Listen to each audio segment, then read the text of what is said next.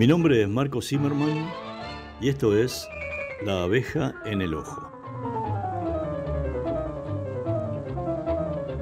Vamos a inaugurar aquí un ciclo sobre fotografía en el que entrevistaré a grandes fotógrafos argentinos que dejaron un sello autoral de arte en cada una de sus propuestas fotográficas, en sus exposiciones y en sus libros. Voy a tratar de indagar en cada uno de ellos cómo miran la realidad, la fotografía y por supuesto nuestra patria. Y intentaré indagar en sus historias personales y en las historias que rodean a cada uno de sus trabajos. Así es que esto va a ser una especie de teatro ciego de imágenes contadas por radio que se llama La abeja en el ojo porque sé que hay una pasión subyacente que pica el ojo de cada uno de los fotógrafos que entrevistaré.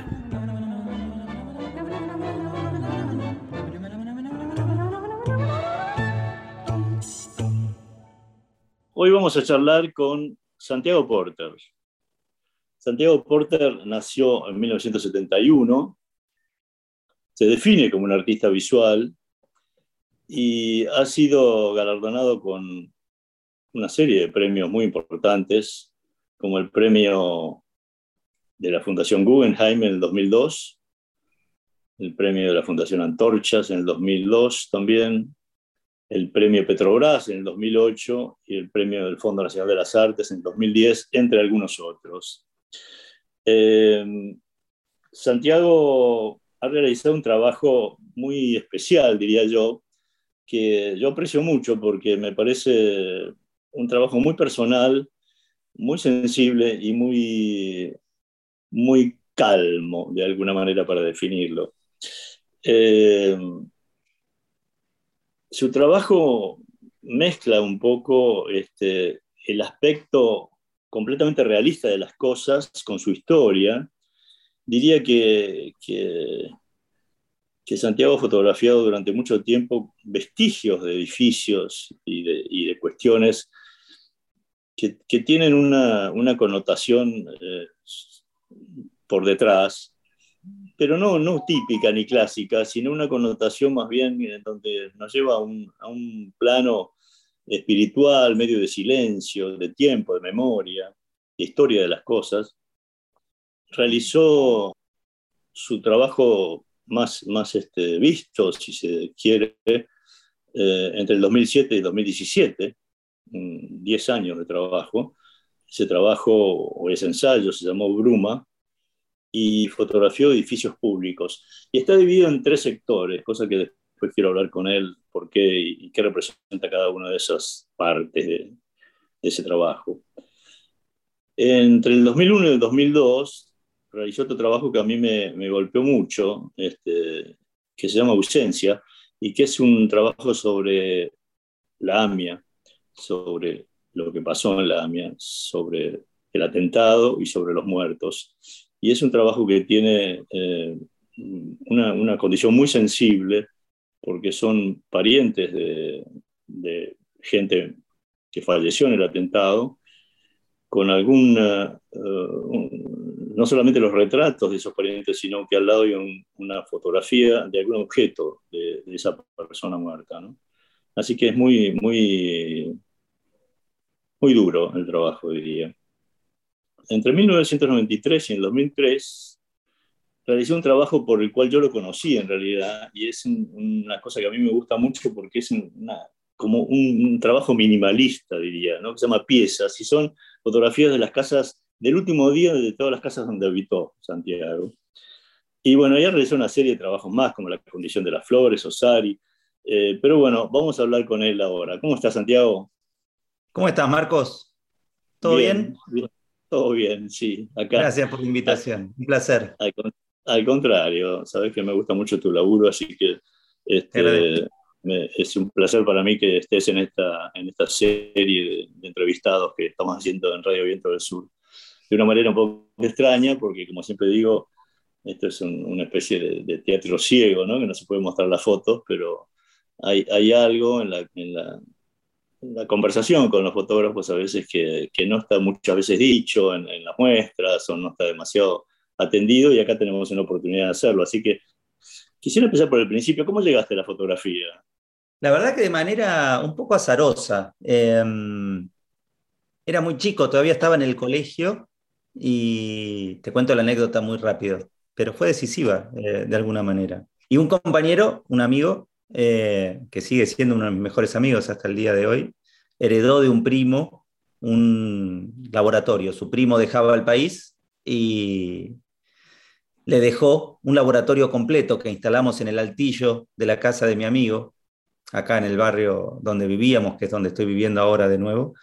Em, y un poco con la intención de utilizar ese laboratorio, el, primo por supuesto nos dejó como algunas indicaciones, algunos fundamentos, y era como, viste, alquimia, era algo mágico, parecía a las películas, ¿no? Una pequeña empleadora, unas cubetas y de repente tirábamos el papel y aparecía una imagen y con la excusa de usar ese laboratorio comprábamos algunos rollos blanco y negro en el único local de fotografía que había acá cerquita en Puente Saavedra eh, y salíamos a hacer fotos por el barrio.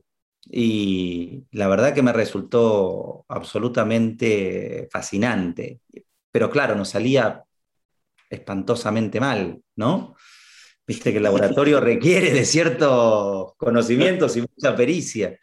Y la verdad es que me entusiasmó tanto que me propuse tratar de hacerlo bien, de que, no nos saliera tan mal como nos salía. Y, con esa inquietud es que me anoté en el primer curso de fotografía, te estoy hablando mediados, fines de los 80, ¿no? Y, ¿Sos cabeza dura? Evidentemente, sí, sí, sí. Eh, y desde entonces que, que es un poco a lo que me he dedicado, ¿no? De distintas maneras, en distintos momentos, con prácticas diferentes, pero sigo lidiando con eso hasta el día de hoy. Hay algo de, hay algo de, magia en todas tus fotos, porque es curioso, porque ahora quiero que me cuentes cómo se te ocurrió la idea de fotografiar edificios públicos y, y fotografiarlos de un modo raro, casi que te diría que, que, nadie los ha fotografiado así, porque más allá de alguna experiencia alemana que he visto este, pero, pero que tiene cierta frialdad en la mirada, la, la, la precisión, digamos, en, en, las tomas tuyas o quizás el formato que has usado y, y, la, la, manera de encararlos y cierta repetición este, de edificios que son diferentes pero que son iguales en alguna cosa, lleva a ciertos pensamientos que son eh, poco habituales frente a, cuestiones que uno ve todos los días, ¿no? Edificios que uno, por los cuales ha pasado un montón de veces. Y, y, sin embargo hay algo de reflexión en esas fotos que tomas tan directas, pero tan, tan clásicamente directas, que ya casi dejan de ser directas. Entonces, este, hay algo extraño ahí, ¿no? ¿Cómo, cómo, cómo, cómo concebiste ese trabajo? ¿Por qué se te ocurrió? Y quizás sea tu primer gran ensayo, ¿no? No sé. Mira, en realidad es un poco, tal vez el último, diría yo, porque en definitiva, ah. lo, que yo me planteo, quiero creer que no, en realidad, quiero creer que van a venir trabajos nuevos en algún momento en el futuro, eh, pero no estoy tan seguro, la verdad, porque en definitiva, en ese laburo que empieza en el 2007, un poco lo que yo me planteo es eh, el por qué seguir haciendo fotos, de alguna manera. Ese trabajo, por supuesto, recorre muchas de mis inquietudes a propósito de lo que elijo fotografiar, en este caso cuestiones que tienen que ver con nuestra historia política contemporánea, eh, pero sobre todo ese laburo para mí eh, tiene mucho que ver con mi vínculo con la fotografía como lenguaje, ¿no? Lo que yo me venía preguntando para aquella época es el por qué seguir fotografiando, ¿no? Digo, como te contaba hace un ratito, yo empecé a fotografiar muy joven, todavía estando en el colegio, incluso empecé a fotografiar como laburo para distintos medios.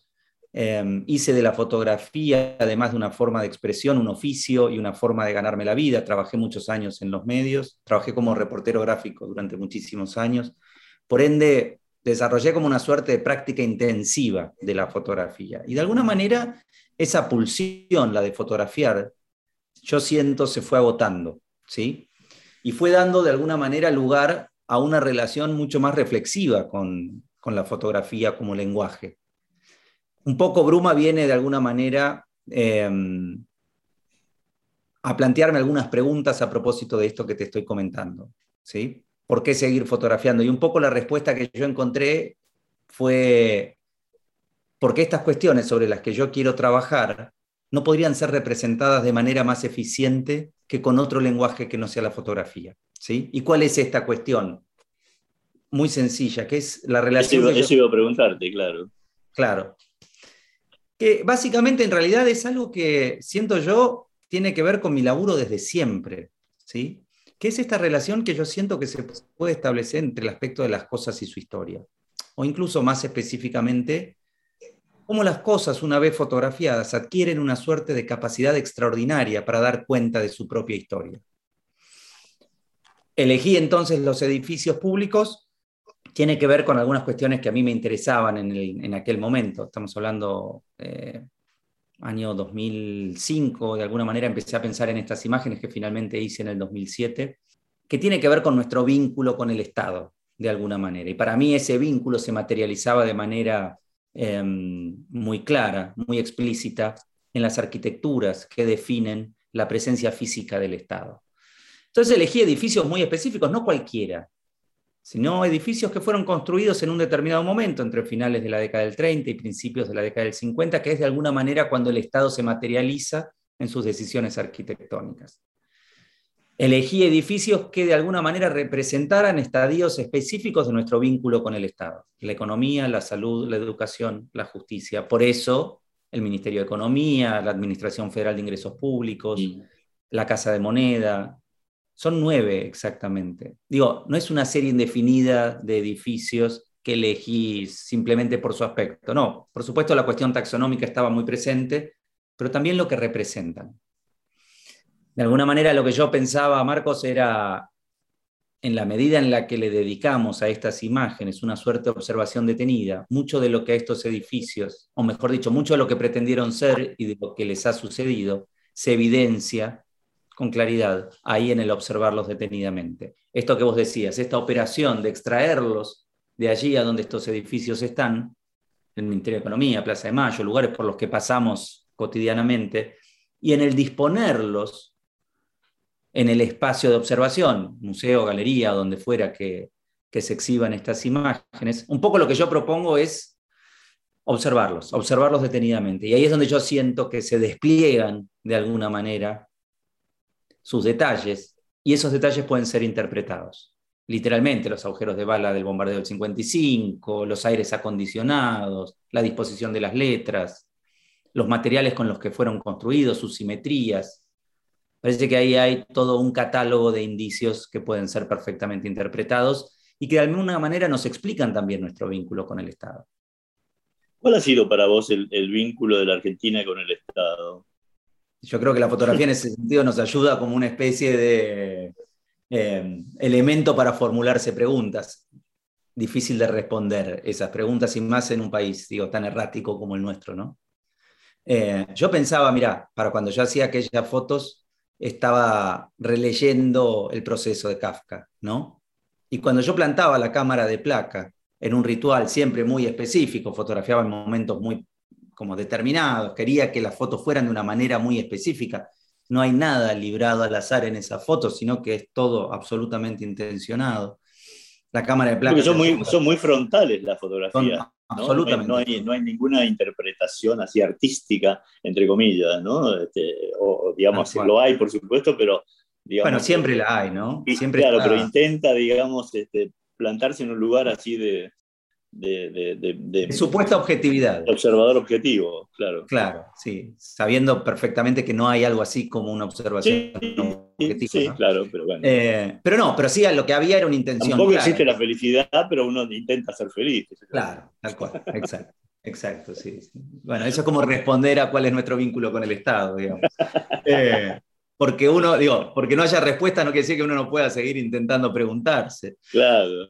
En ese sentido, para mí hay decisiones formales como muy precisas de alguna manera. O sea, yo quería fotografiar de una manera súper específica. Incluso em, la temperatura color, los días en los que fotografiaba, digo, hay toda una construcción, ¿no?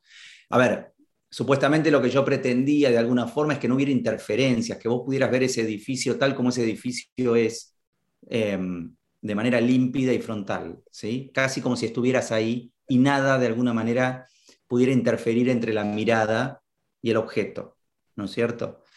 Ahora, para lograr eso, hay, por supuesto, una serie de maniobras mucho más complejas de lo que uno se imagina. Por supuesto, son lugares sumamente transitados, lo que me obligaba a ir siempre en feriados o em, domingos muy temprano a la mañana. Yo trabajaba con transparencia color, por ende la temperatura color era algo determinante, tenían que ser días nublados, no tenían que haber altas y bajas luces, sino una mirada límpida sobre el objeto.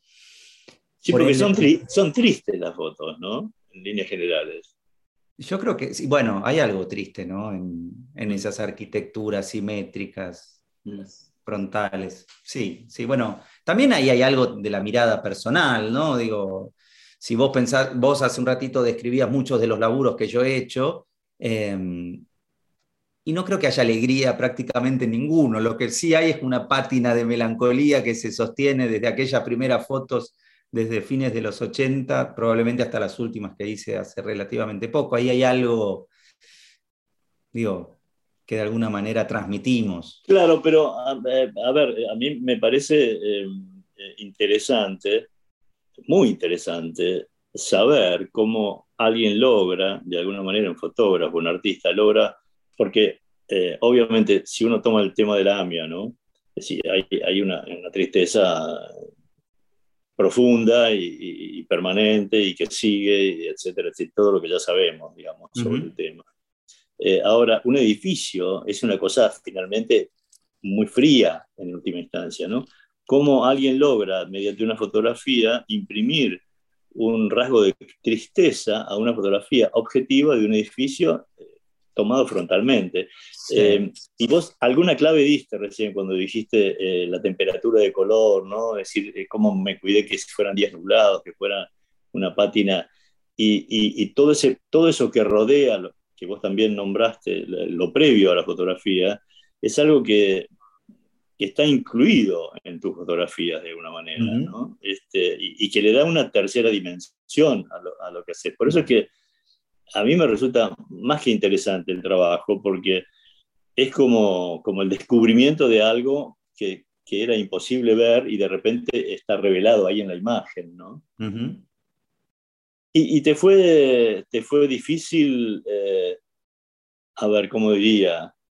No sé si convencer, pero, digamos, mostrar a, quienes este, eh, hablan este, y proponen, digamos, este, galerías o curadores o lo que fuese, este, que están en el, sistema del arte, digamos así, te fue difícil este, mostrarles cómo una fotografía tan entre comillas, sencilla puede ser una obra de arte? ¿Ese, trabajo te fue arduo o, te fue, o fue interpretado fácilmente? Mira, lo pregunto, perdón, lo pregunto simplemente porque, eh, eh, digamos, nos escuchan también mucha gente joven, ¿no? Muchos fotógrafos jóvenes o gente interesada en la fotografía. Y, este, y, y, una de las cosas que, que, pasan últimamente es que muchísimos jóvenes que quieren ser artistas, fotógrafos, están buscando una manera, ¿no? Y entonces este, me parece interesante contar ese proceso, cómo una obra que entre, entre, entre comillas, vuelvo a decir, eh, es una obra casi objetiva, se transforma en una obra de arte, ¿no? Bajo, digamos, con toda tu carga que le pusiste y también con la interpretación que viene de afuera. Por eso te preguntaba si te fue difícil que, que te entendieran. En última instancia la pregunta es esa, ¿no? Mira, Em, la verdad que me parece que hay, como, hay dos cuestiones que pueden ser como diferenciadas. Una es la del ser interpretado y otra es la que tiene que ver con los espacios de exhibición, esto que vos llamás el sistema, el sistema del arte. Em, con respecto a la primera, el ser interpretado, yo pienso mucho, digamos, en eso, pero de una manera siempre como muy específica. Quiero decir, hay todo un laburo de investigación ¿sí? que tiene que ver con el sustento que para mí funciona como la motivación para hacer estas fotos. ¿sí? En este caso, bueno, ¿por qué los edificios que elijo? ¿Cuándo fueron construidos? ¿Qué es lo que pretendieron ser? ¿Cómo se los ve ahora? ¿Cómo se insertan en el contexto del trabajo que estoy desarrollando? También es cierto que cuando yo finalmente elijo em, exhibir estas imágenes, todo ese laburo, todo ese bagaje, porque cada uno de estos edificios que yo elijo, por supuesto, también acarrea una anécdota que para mí es central y que tiene como un protagonismo especial en el que yo elija estos edificios. ¿sí? Ahora te voy a dar algún ejemplo para que se entienda bien qué es esto que estoy diciendo. Em, pero por otro lado, cuando yo elijo exhibir estas imágenes, todo ese laburo, que entiendo yo funciona como lo que está por debajo de la superficie de la imagen, no acompaña a las imágenes. Entonces, ahí lo que yo de alguna manera libero es a la imagen y a su propia potencia para vincularse con el espectador. No intento que la imagen en ese sentido em, convenza, ¿sí? sino que se abra. Em, en ese sentido, entiendo que las interpretaciones sobre cada una de estas imágenes pueden ser múltiples. No todos reaccionan de la misma manera. Vos hace un rato hablabas de tristeza. Yo no estoy seguro de que la tristeza sea la única sensación que vayan a tener todos los espectadores frente a estas imágenes me parece que en ese sentido es interesante. Y ahí vuelvo yo a esto que te decía hace un rato. Ahí hay una apuesta a la potencia de la imagen, a la fotografía, como lenguaje que para mí es importante. En este momento, ¿sí? En este momento donde scrolleamos imágenes en nuestra cuenta de Instagram de manera absolutamente compulsiva e irreflexiva. En estos laburos yo planteo justamente todo lo contrario, una imagen en la que te tengas que detener y que te tengas que detener lo suficiente para permitirle a la imagen que despliegue sus distintas capas de sentido. Es una apuesta, a veces funciona, a veces no. Respecto a esto que decís, eh, hay algo, yo, yo siempre pensé y sostuve que además del momento decisivo, como decía Katia Bresson, existe para muchos de nosotros el momento reflexivo, ¿no? Y para mí eso es muy importante, porque una fotografía puede tener muchas interpretaciones, como decís, y a veces incluso la gente interpreta cosas completamente distintas de las que uno tuvo la intención de, formular, digamos, de algún modo. Pero este, eh, toda esa reflexión previa hace que la fotografía tenga otro sustento, ¿no? Y quizás eso sea lo que, lo que, lo que sucede con, con tu trabajo, ¿no? Porque vos, vos utilizaste siempre un, ¿cómo te puedo decir? Un lenguaje muy visual, digamos, hay, hay muy poca información adjunta a tus fotografías. ¿no? Quizás el trabajo sobre la AMIA sea el único que, que, tiene más información, pero los demás son casi mudos, pero son visuales, visuales, visuales. ¿no? Y eso es lo que le da un misterio y, una, y, un interés muy grande. Es interesante. En el caso de, de la ausencia, el trabajo sobre AMIA, lo que pasa es que son cuestiones sobre las que yo pienso como de manera muy específica. Por supuesto que después puede fallar, como decía Tuzam, pero para mí son importantes de ser meditadas estas cuestiones. En el caso de la ausencia, el texto es tan importante como la imagen, a tal punto que conforma un tríptico, ¿sí? donde funcionan en términos visuales de la misma forma. Porque yo necesito que el espectador entienda qué es esto que está viendo. Por supuesto, después elaborará su propia eh, reflexión. Pero para mí, era súper importante especificar quién es la persona retratada, a quién pertenecía el objeto y qué fue lo que le sucedió a esa persona. Eh, si querés, después hablamos sobre ese otro trabajo, pero para mí la palabra era necesaria. Así como decidí en el caso de Bruma, que es un trabajo mucho más extenso, incluso que el primer capítulo, que es el que corresponde a los edificios, sustraer los textos. Y los textos, en el caso de Bruma, son infinitamente más extensos. Es un laburo que incluye muchísimas imágenes y cada una de estas imágenes acarrea un texto que la sustenta. Lo que yo elegí, tanto en las oportunidades en las que muestro este laburo como en la publicación, el libro, sustraer estos textos. Eh, y de alguna forma eso iría en contra de mi apuesta a que la imagen se la banque, de alguna manera. Y hago todo lo que puedo, todo lo que está a mi alcance, para que la imagen se la banque. Santiago, ¿por qué hay, tres episodios en Bruma? ¿Y qué son los, los episodios dos y tres? ¿no? Porque te hablaste de, la primera parte, digamos. Cuando terminé con los edificios, vos hace un rato hablabas de la fotografía alemana, digo, por supuesto yo tengo una relación larga ya a esta altura, como la tenés vos con la fotografía, hemos visto, digamos, hemos repasado la historia de la fotografía. A mí me interesa especialmente la historia de la fotografía, la discuto en la universidad, que es donde yo trabajo, em, y de alguna manera muchísimas cuestiones confluían en ese primer capítulo, el de los edificios. Justamente, digamos, eh, el trabajo de, los, del matrimonio Becher, sus alumnos de la escuela de Nuremberg, lo que ellos de alguna manera se planteaban al fotografiar eh, inmediatamente después de la experiencia eh, de la Segunda Guerra Mundial, como primera generación de deudores de la, de la catástrofe que provocaron digo, sus propios padres, y esa mirada que de alguna manera, entiendo yo, y esta es una interpretación personal, Em, pretendía ser objetiva, ¿no? Como, digo, desprenderse de, lo expresivo.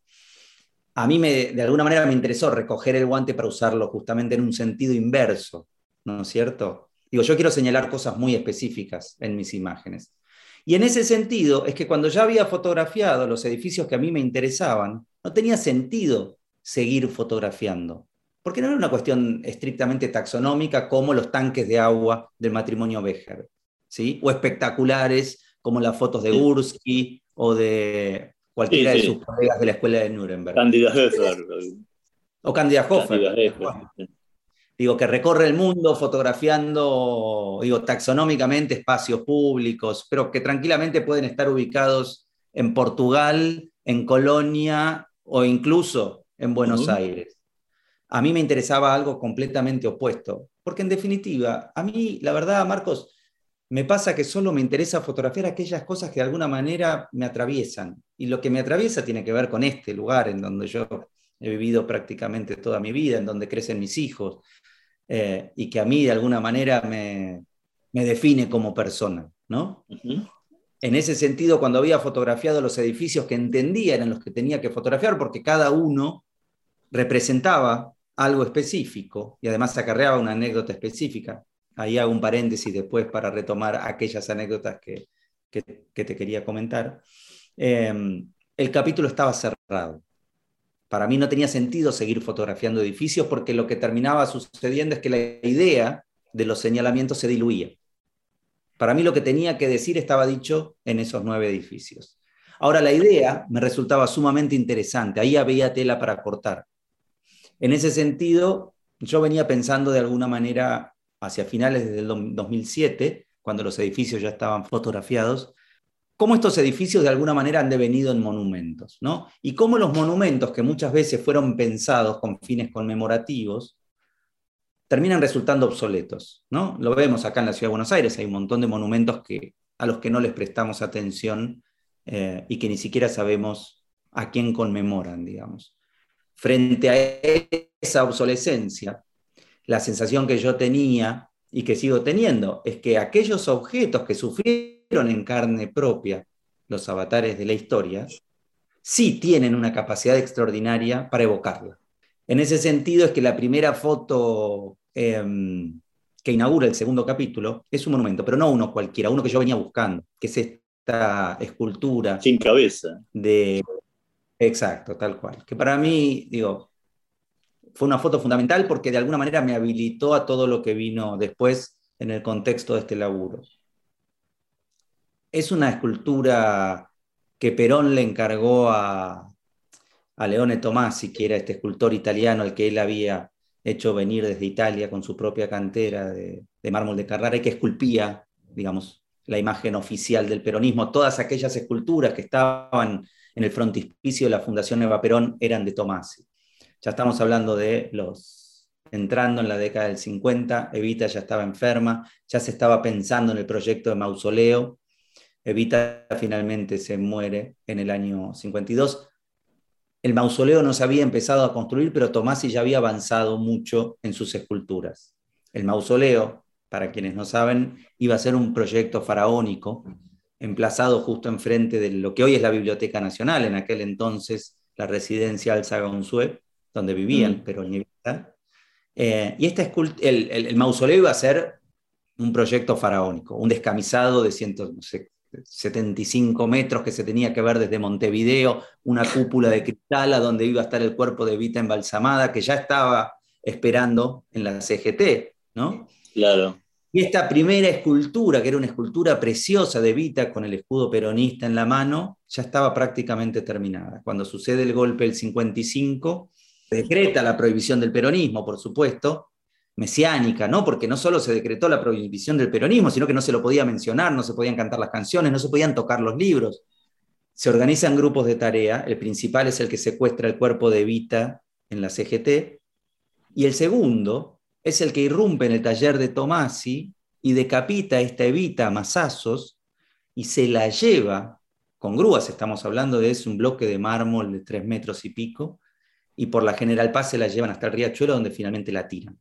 Esta escultura hundida en el fondo del riachuelo esperó años hasta que Menem le encarga a María Julia este proyecto de limpieza del riachuelo. riachuelo. No con María Julia condenada, por supuesto, y es en ese proyecto, es en esa instancia en donde se recupera esta escultura. Y María Julia se encuentra con Evita en el fondo del riachuelo.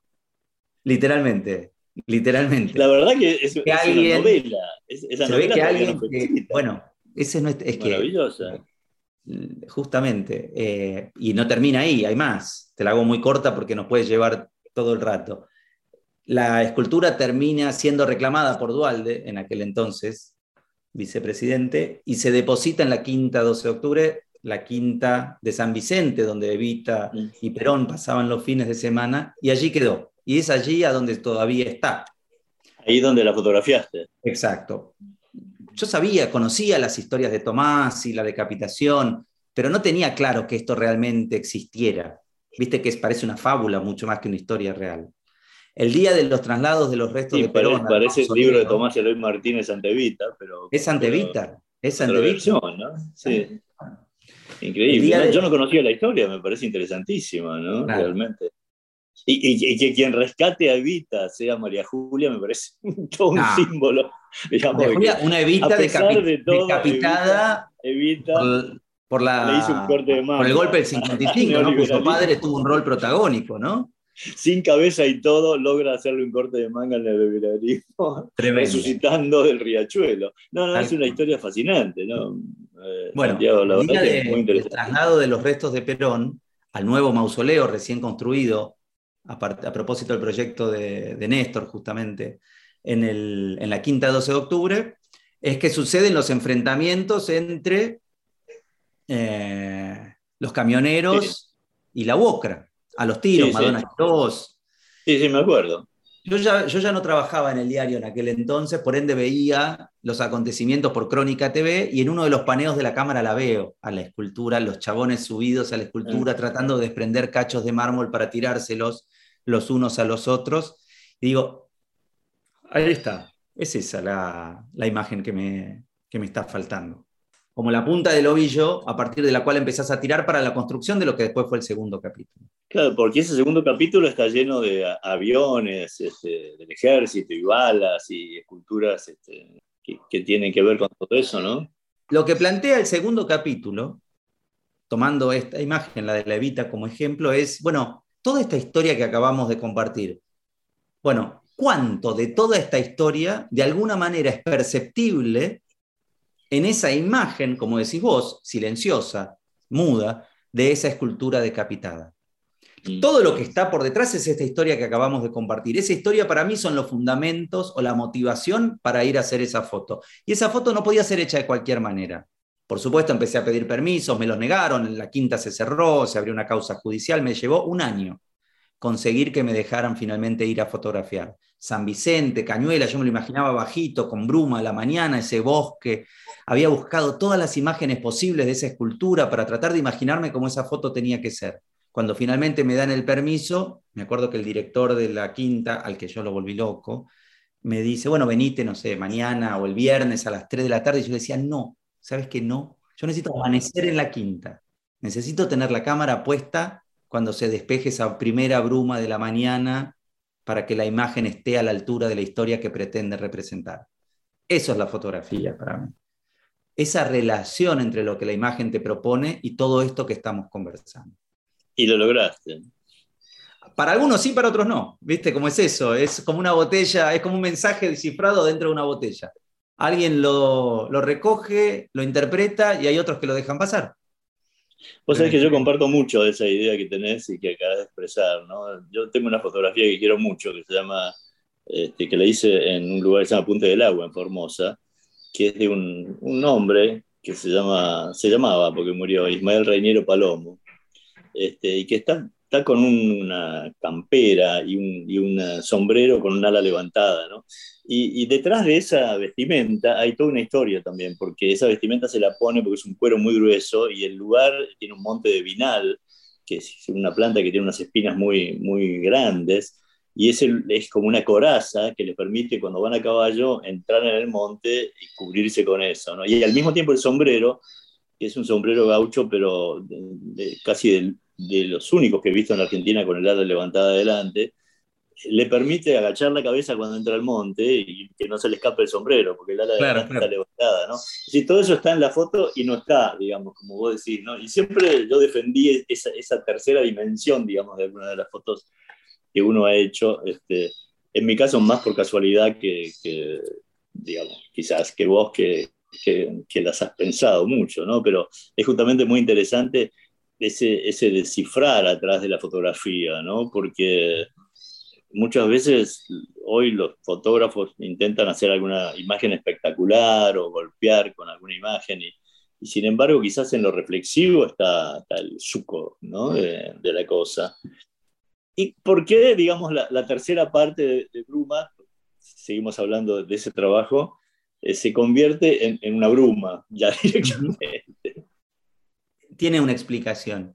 Eh, un poco lo que yo, lo que, lo que me fue pasando con el, después de esa primera foto, la levita, viene toda esta secuencia ¿sí? de lo que yo llamo monumentos, aunque muchos no lo sean, pero se convierten de alguna forma para mí en monumentos un paredón que funcionó como paredón de fusilamiento en Arana, un avión que estuvo en combate heroico y terminó empalado como atractivo turístico, una pared en el, en el predio de la ESMA que conmemoraba y que fue rapiñado por los marinos antes de irse y terminó tapiado por sus nuevos habitantes. Digo, entiendo que... ¿Ese, avión lo fotografiaste en Río Grande? No, en Tandil. Ah, entendí. Porque hay otro en Río Grande, Tierra del Sí, sí. Bueno, Río Grande tiene uno por cuadra. Es, sí, bueno. es, impactante. Hay, pero hay fotos de Río Grande, sí. Bueno, para este segundo capítulo salí de Buenos Aires y empecé a recorrer el país a lo largo y a lo ancho, buscando justamente, muy específicamente, esta relación entre el aspecto y lo que a los objetos les había sucedido. Eh, hay fotos en Tucumán, hay fotos en Río Grande, hay fotos por todas las provincias. Em, pero todas tienen una historia muy específica, ¿sí? que justamente traza una relación entre su poder evocativo y lo que realmente les ha sucedido. En ese sentido, lo que yo sentía, eh, vale la redundancia, em, es que así como en el primer capítulo los edificios saturaban el espacio de la imagen y se identificaban con claridad, literalmente en sus letras, Ministerio de Economía, Policlínico Ferroviario, em, etcétera, etcétera. En el segundo capítulo, un poco esa literalidad, esa cantidad de información empezaba a diluirse. ¿sí? Hay algunos elementos que vos los identificás claramente, el escudo peronista en las manos de Vita, pero después hay otros que no tanto. ¿sí? En ese sentido, lo que empieza a aparecer es mucho más la capacidad evocativa de la imagen que la información que vos puedas reconocer. Y me interesaba como esa, como esa especie de proceso de dilución de la información y de la literalidad. Y lo que me preguntaba hacia el final del segundo capítulo es cómo tenía que evolucionar ese proceso para que solo quedaran ¿no? como los vestigios, algo que flotase en el aire, pero que no terminara de identificarse. Y un poco lo encontré en el paisaje, en el paisaje como género, ¿sí? Paisajes que elegí específicamente Em, por cómo fueron modificados estos lugares que elegí fotografiar, ya sea por el propio peso de la historia o por decisiones políticas específicas. ¿sí? Y de alguna manera de esa forma empezaba a trabajar de manera como mucho más evocativa. ¿no? Los paisajes se abren, de alguna forma, todo se vuelve menos reconocible y lo que podemos concluir sobre qué es lo que sucedió en cada uno de estos lugares es mucho más etéreo, pero al mismo tiempo depende mucho más de la potencia implícita que te pueda proporcionar la imagen. Se vuelve bien fotográfico en algún punto. Y me parecía una manera adecuada de redondear la experiencia.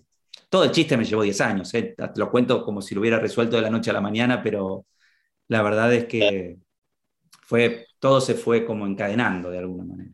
Y fue, digamos, todo, todo el, resultado ¿no? que, vos finalmente decidiste mostrar.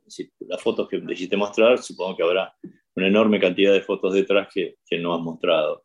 Eh, lo que decidiste mostrar eh, y el proceso, digamos, se, ¿seguiste un plan muy acotado o te fuiste yendo un poco por las ramas al mismo tiempo que empezaste a fotografiar? ¿Es mucho, la verdad. No, no, no, no tanto, ¿eh? O sea, fue mucho más el proceso de, como de pensar y de tratar de entender lo que el laburo iba planteando que dejarme llevar, digo, espontáneamente. No, no, no hay demasiada espontaneidad en el trabajo, al contrario.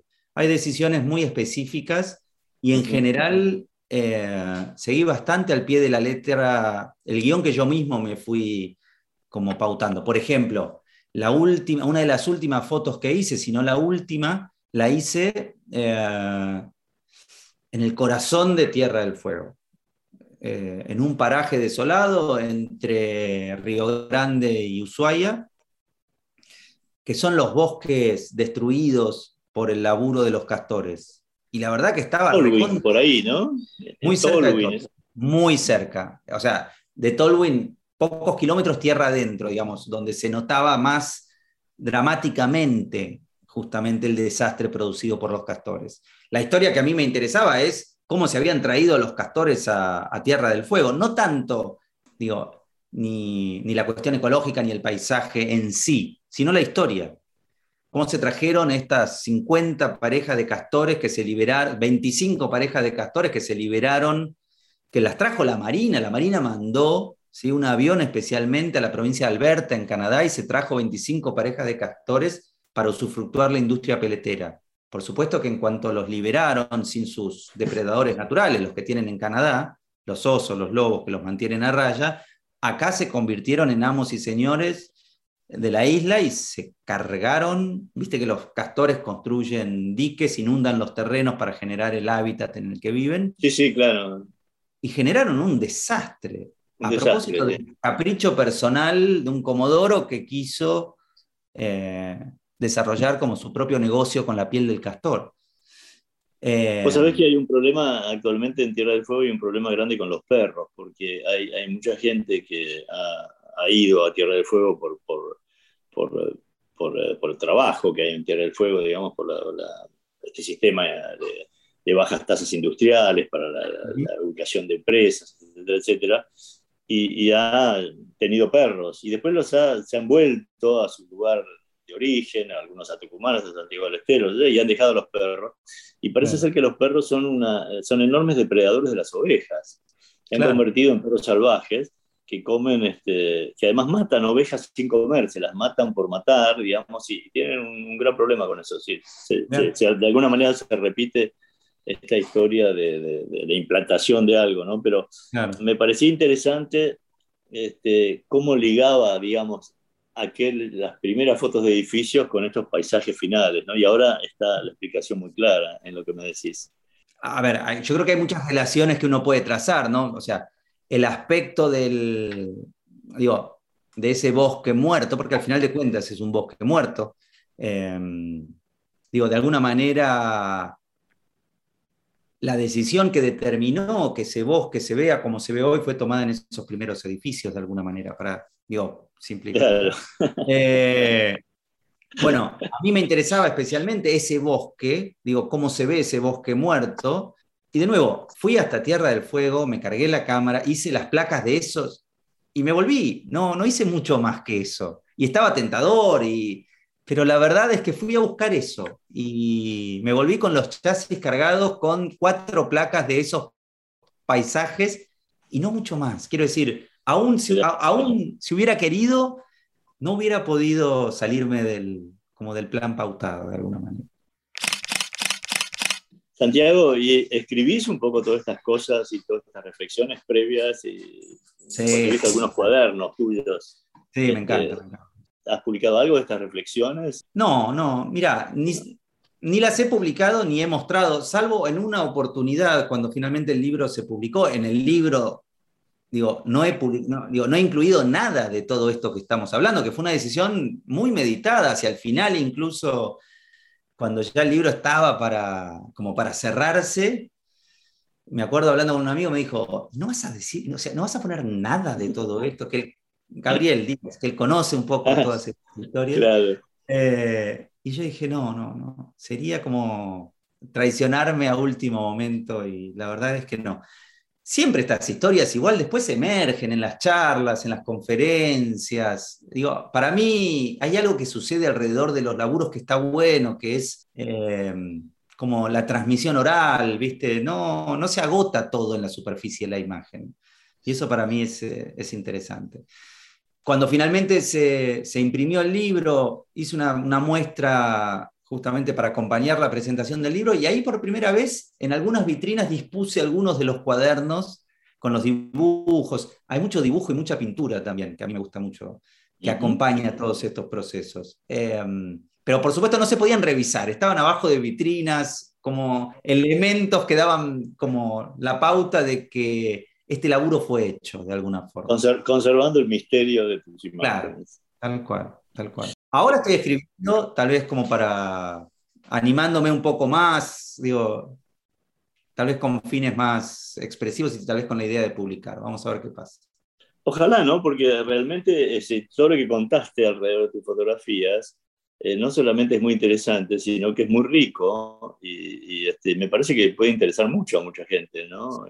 Porque, digamos, a, a veces uno, uno se queda, digamos, siendo que como dije, tu lenguaje es muy visual, a veces este, uno se queda con algo, siempre la fotografía tiene eso, ¿no? A veces puede expresar mucho y a veces puede expresar, pero en diferentes direcciones. Y quizás una palabra del autor ayuda a, entrar en otro mundo también, ¿no? De la misma imagen.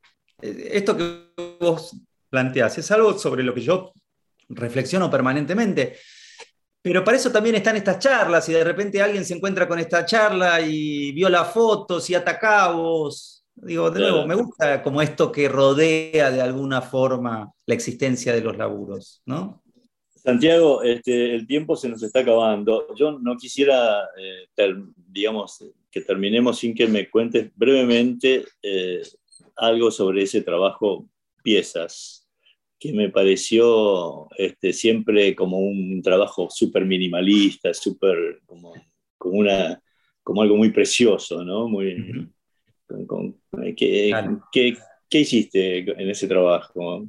Si lo podés resumir, porque tenemos pocos minutos. Sí, sí, por supuesto. Yo siento hoy que Pieza funcionó como una suerte de antídoto, si se quiere, a la circunstancia. Quiero decir, Piezas son 10 años también, Em, que van desde que me voy de la casa de mis viejos, desde que abandono definitivamente la casa de mis viejos, hasta que nació Julia, mi hija más grande. También esos 10 años son los años en los que yo, prácticamente esos 10 años son los que yo laburé en Clarín, ¿sí? Eh, como reportero gráfico. Em, y un poco lo que yo siempre sentí es que eso que yo hacía todos los días, zanjaba como una división muy fundamentalista en aquel entonces, que lo que yo hacía todos los días como reportero gráfico, que era un laburo que por supuesto me apasionaba y donde ponía el cuerpo y, el ojo, pero nunca podía abstraerme de en dónde lo hacía, para quién lo hacía y por qué lo hacía. Y yo lo que sentía en ese sentido es que mi práctica expresiva nunca podía estar determinada ¿sí? por lo que me dijeran que tenía que fotografiar, que es en definitiva lo que pasaba en el diario. ¿sí?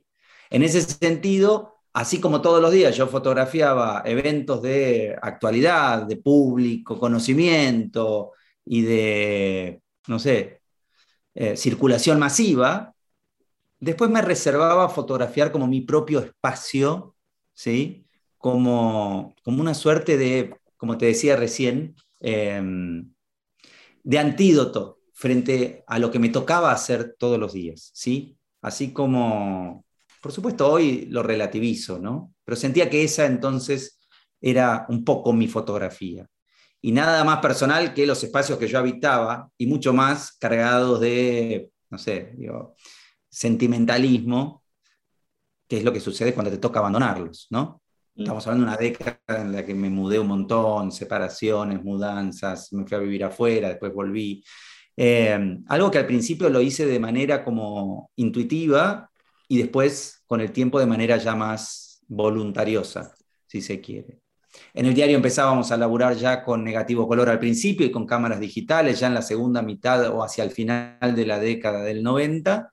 Eh, y para mí seguía fotografiando con mi cámara, tenía una Leica en aquel entonces, una M6 que atesoraba con negativo blanco y negro y revelaba los rollos y hacía unas copias chiquitas como muy eh, preciosistas. Y yo entiendo que todo eso de alguna manera funcionaba, como te decía, eh, en oposición a lo que me tocaba hacer todos los días como reportero gráfico. Entiendo. Bueno, Santiago, ha sido muy interesante la charla con vos. Este, te quiero agradecer.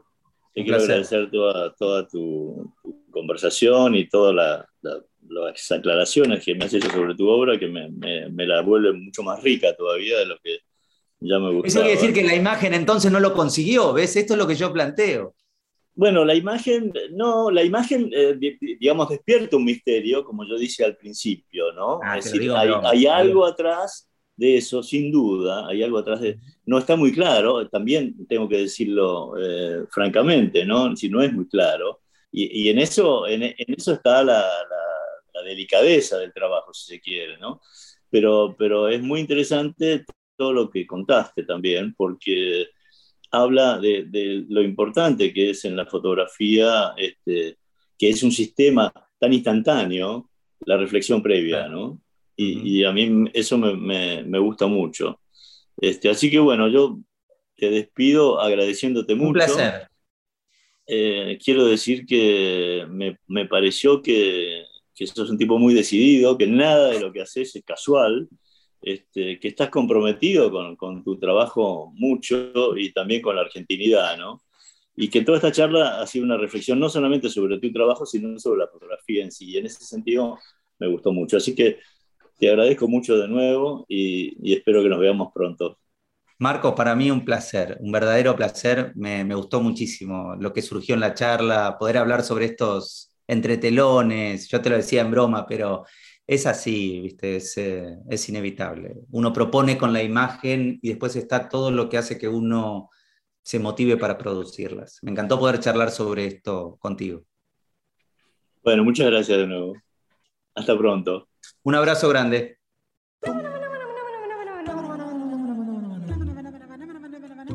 Esta es La abeja en el ojo, un programa de fotografía con Marco Zimmerman los sábados a las 18 horas por Viento del Sur, la radio del Patria.